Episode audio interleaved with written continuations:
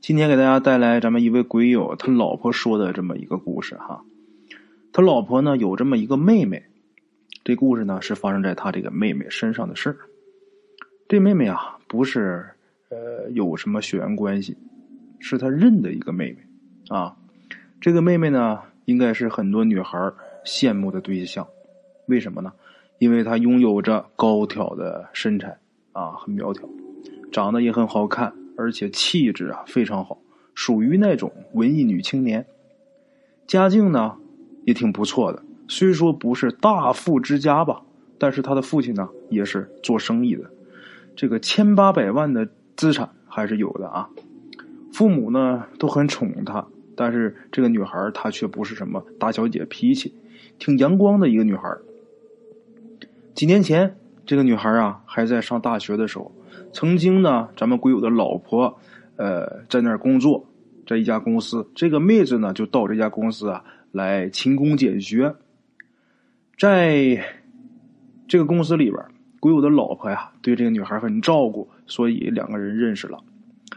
认识了，关系越处越好，就认了干姐们儿啊。当时咱们鬼友还不认识他老婆呢啊，这是几年前的事儿这个妹子呢，有不少人追。不过呢，没有男朋友，只是对众多追求者中，其中有一个男孩有这么一点好感，啊，这女孩只对这一个有点好感。这男孩啊，咱们鬼友他老婆也见过，去公司接那个女孩的时候，他老婆见过啊，在他老婆眼里啊，觉得这男孩配不上这女孩，啊，只不过呢，对这女孩特别好。后来呀，接触了几次，他以一个姐姐的这个角度来看啊。认为这个男孩呢，他不是坏人，只不过这个工作能力稍微差一点也难怪啊。这个人呐，没有十全十美的，有的人天生他就是打天下的男人啊，有的男人呢，他天生就是疼女人的男人，这个是无可厚非的。咱比如说，你像什么秦始皇统一六国呀，你像曹操啊，如何如何，他不一定他就知道疼女人，他不一定他就对女人好。当然，有的人虽然这一辈子也没干成什么大事但是他就是爱自己女人。这个男孩啊，就属于后边这一款啊。鬼友他老婆还跟这个女孩斗呢，就说：“嗨，也行，对你好就行。以后啊，让你爸培养培养他，直接接手你这个家族生意算了。”这妹子呢，这女孩她却认为啊，这男孩挺有工作能力的。而且啊，这个男孩的家庭呢，也比较富裕，啊。大学毕业以后啊，这个女孩没有回老家，暂时在上大学的这个城市找了一个工作，嗯，跟咱们鬼友的老婆呢，依旧是常联系。有这么一天凌晨的时候，忽然间呐，给咱们鬼友的老婆打来电话，他说：“姐姐，我在哪哪哪儿呢？我觉得有人跟着我，你快来一趟吧。”当时咱们鬼友他老婆也是单身呐，就想着妹妹有事那义不容辞啊，是吧？赶紧打车过去。这女孩所在的地方啊，是当地一个比较有名的一个商场啊，商场一楼下面有这个麦当劳。等他到的时候，看这女孩在这个麦当劳坐着等他呢。哎，姐姐到了就问怎么回事啊？这妹妹就说啊，我跟几个朋友出去吃饭唱歌。啊，都是女孩这个唱完咱就各回各家就散了。我也打车回家。我到了小区门口下车的时候，刚走进小区，我觉得有人跟着我。刚开始以为我是我自己出幻觉了，后来都快走到这个单元门前了，我转过一个拐角，猛地回头一看，果然呢，在拐角后面露出了半个人的身体啊。因为这光线当时也不好，我也看不清是男女，挺吓人呐。然后我自己没敢贸然回家，我怕让坏人知道我自己住在哪儿。我赶紧是跑出小区，这不来这儿等你来了吗？啊，姐，那我现在怎么办呢？这种情况。然后这姐姐就问他说：“你跑出来的时候，那人还跟着你呢吗？”妹妹说：“我吓坏了，我没敢看呢，我不知道啊。”啊。应该是个变态吧？那这样吧，你先去我那儿睡一晚上吧。啊，就这样，这个姐姐妹妹啊，就回到姐姐家，暂时住了一晚上，睡了一夜。睡了一夜啊，也没有什么事等第二天呢，他这妹妹呢就回去了。可是从那以后啊，有的时候不管是在路上啊，还是在家里，甚至在加班的时候，在公司，他都会觉得有人跟着他。而且有几次啊，他猛地回头，居然还真的看到了那个黑影。每次都是那个黑影。啊，有一次啊，在公司看到，在别的屋子里边啊，还有别人在加班呢，那黑影居然也会出现。而且在公司啊，公司里边灯火辉煌的，他看得很清楚，就是一个黑影，就像影子一样啊。但是这个影子却有着一双很清晰的眼睛。啊。这女孩非常害怕，她搬了几次家呀，一点效果都没有。后来咱们鬼友他老婆啊，也就是他的干姐姐，就跟他说：“说你不光是在家能看到他，这个事儿估计你搬家不能解决问题。”啊，这妹子觉得姐姐说的对呀，啊，那怎么办呢？有事找爸爸妈妈吧，给家里边打电话，说明这个事儿之后，他父母一听很着急啊。他妈就认为啊，肯定是有什么邪的东西来骚扰我女儿。他父亲啊，生意人，正儿八经做生意的，虽然也信一点但是对这些怪力乱神的，他也是将信将疑，不全信。啊，虽说不相信有鬼神，但是他怕有坏人盯上自己女儿。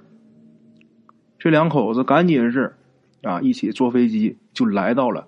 这个女孩工作的这个城市，等到这之后啊，母女啊睡一间房，他父亲呢睡另一间房。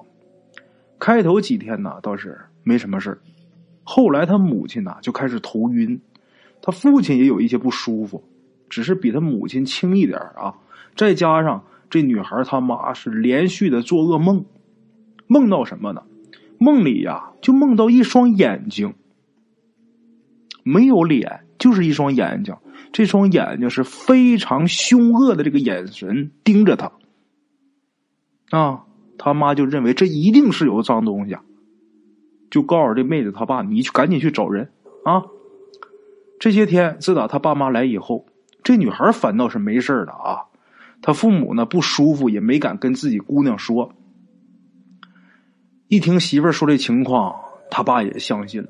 那为了自己女儿，他爸舍得花钱，啊，而且他爸的社会关系啊也是比较丰富的，很快就找人来看了，有的看完就说看不懂啊就走了，也有的看完呢给画张符或者念念咒什么的要点钱然后走了，但是都没有什么效果啊，这件事情变得是越来越厉害。这妹子她爸呀，有的时候呢也能梦到那双眼睛了。之前他梦不着啊，自个找完这些人，他也能梦见。这妹子他妈呀，有一天晚上躺下，没睡着呢，刚闭上眼睛，这双眼睛就出现了。而为什么要单说这一天？因为今天这个眼睛的眼神呐，跟之前不一样。之前是恶狠狠的盯着他，今天是那种嘲讽的眼神啊。紧跟着呢，这妹子他妈就觉得这个胸口上。就是压上了极重的东西，就感觉有一块很大的大石头在这压着，不但喘不过气，而且是眼花耳鸣，自己还动不了。万幸的是什么？就在这千钧一发之际啊，这女孩啊要去厕所，起床把这灯给打开，这一开灯就看见他妈呀一头大汗，这双眉紧锁，脸色惨白，吓得大叫啊！然后父女二人把他妈送到医院去，这个大夫在抢救，这才算是脱离这个生命危险。啊，大夫说是突发性心脏病。他的父母啊，自打经历这事之后，就觉得呀，不能再等闲视之了，咱得重视啊啊！于是，一家三口就去某个名山啊。去之前也是做好准备了，就是即便花再多的钱，也要解决这个事。到这名山上啊，不能乱找人，因为好多骗子现在都跑到这个名山上去骗钱去了。具体是哪个山，咱就不说了啊。这妹子她父亲呢，托了一个朋友打听到了一位啊，这个人呢有真本事如果这个人不能帮忙解决问题，那就不可能再找到更好的了。并不是说没有比他本事再大的人，而是什么呢？本事再大的，那就不是平民百姓你就能请得动啊！自然，这神仙他是一视同仁，他不分贵贱，谁的忙只要求到他，他都能帮。问题是你能找到神仙吗？你还不是得找这些人吗？是吧？见到这个人呢，此人倒是答应帮忙给看一看啊。看过以后啊，这个人皱眉不语。这女孩的父亲呢，求教啊，这人说呀，我也没太大把握啊，我也不好说，不好说什么呢？不好说怎么办呢？把这女孩他爸给急够呛。那人呢，就跟这个女孩他爸就说，跟这个女孩的东西啊，他不知道是什么。勉强就算叫鬼吧，啊，可他又不是一般的鬼，啊，这东西啊，他跟这女孩的渊源很深，他找来是解决他们之间的事情，啊，他们之间有什么事情我也不知道，这事儿怎么跟你说呢？就打个比方吧，啊，李四欠张三的钱，张三到法院，嗯，去告，这法院支持他去要账，你别人管不着。这鬼神之事啊，就更粗暴一点那个东西得到允许来找你女儿的，那么凡是阻碍他的人，只要他警告了不听，他都可以对付。以后的因果他自己去背。目前谁敢拦他，他就收拾谁。啊，没人管这事儿，没人能管了他。现在，可是呢，这大师啊，又没法跟这个做父母的说你们。别管你们自己女儿了，啊！这妹子的父亲一听，这不行啊，是吧？我女儿事我不能不管呐，啊！那是是不管他们有什么渊源，但是这一世她是我女儿啊，她来找我女儿，我当爹我能不管？大师，我求你了，您给想一辙。那人说呀，我真没办法啊。这样吧，我给你一道符。你是他爹，啊，这道符我给你是给你用的。回去之后，你把它烧了，化在水里边喝掉，那个东西呢，他就会去找你。是福是祸呢，看你自己造化。提前跟你说好啊，你要是拦不住他，他还会去找你女儿的啊。另外一个得跟你说一声，他去找你的时候，你可不能硬拦呐，否则呀。你这个性命啊，恐怕不保啊！简短杰说，就在当天晚上回旅馆，这女孩她爹就把这个符啊给烧成灰喝了。等第二天早上，母女二人就发现他爸啊猝死在这个旅馆的房间里。后来法医给出的结论是心脏病、心脏问题。可是这女孩她爸啊年年体检，心脏一点事儿都没有。不知道为什么会突发心脏病，这女孩跟她妈呀，那都快哭死啊，哭的不行了。眼看着他俩都快哭着跟去了。从他父亲去世啊，那个黑影呢，又不时的闪现。啊，这个女孩她妈呀，非常愤恨，过于激动，人中风了。不过后来呢，有人说中风跟那个东西啊没关系。就是他情绪太激动所致的，啊，这女孩呢，她完全是一学生，刚走上社会，她完全不懂他爸的那些生意，家里呢又遭了这么大的变故，于是这女孩请亲戚朋友们帮忙，把自己家的这公司给卖掉了，啊，这女孩老家的收入不高，女孩觉得虽然我爸给我留了不少钱，但是我不能坐吃山空，啊。她在上大学的城市，好歹有个工作，于是把他妈呢就给接来了，母女二人在这儿生活。那个黑影啊，出现的是越来越频繁。前面咱说了啊，追妹子的那个男的还算是不错，一直是来给这女孩帮忙，两个人呢算是确定男女关系了。又过了几个月啊，咱们鬼友他老婆有一个特别好的工作机会，就离开了呃那个城市，来到了咱们鬼友他们这个城市啊。他跟这个妹妹呢还有联系，但是离得远了呢，联系也就不是很频繁了。后来知道，这女孩和她男朋友交往了一年多，两个人分手了。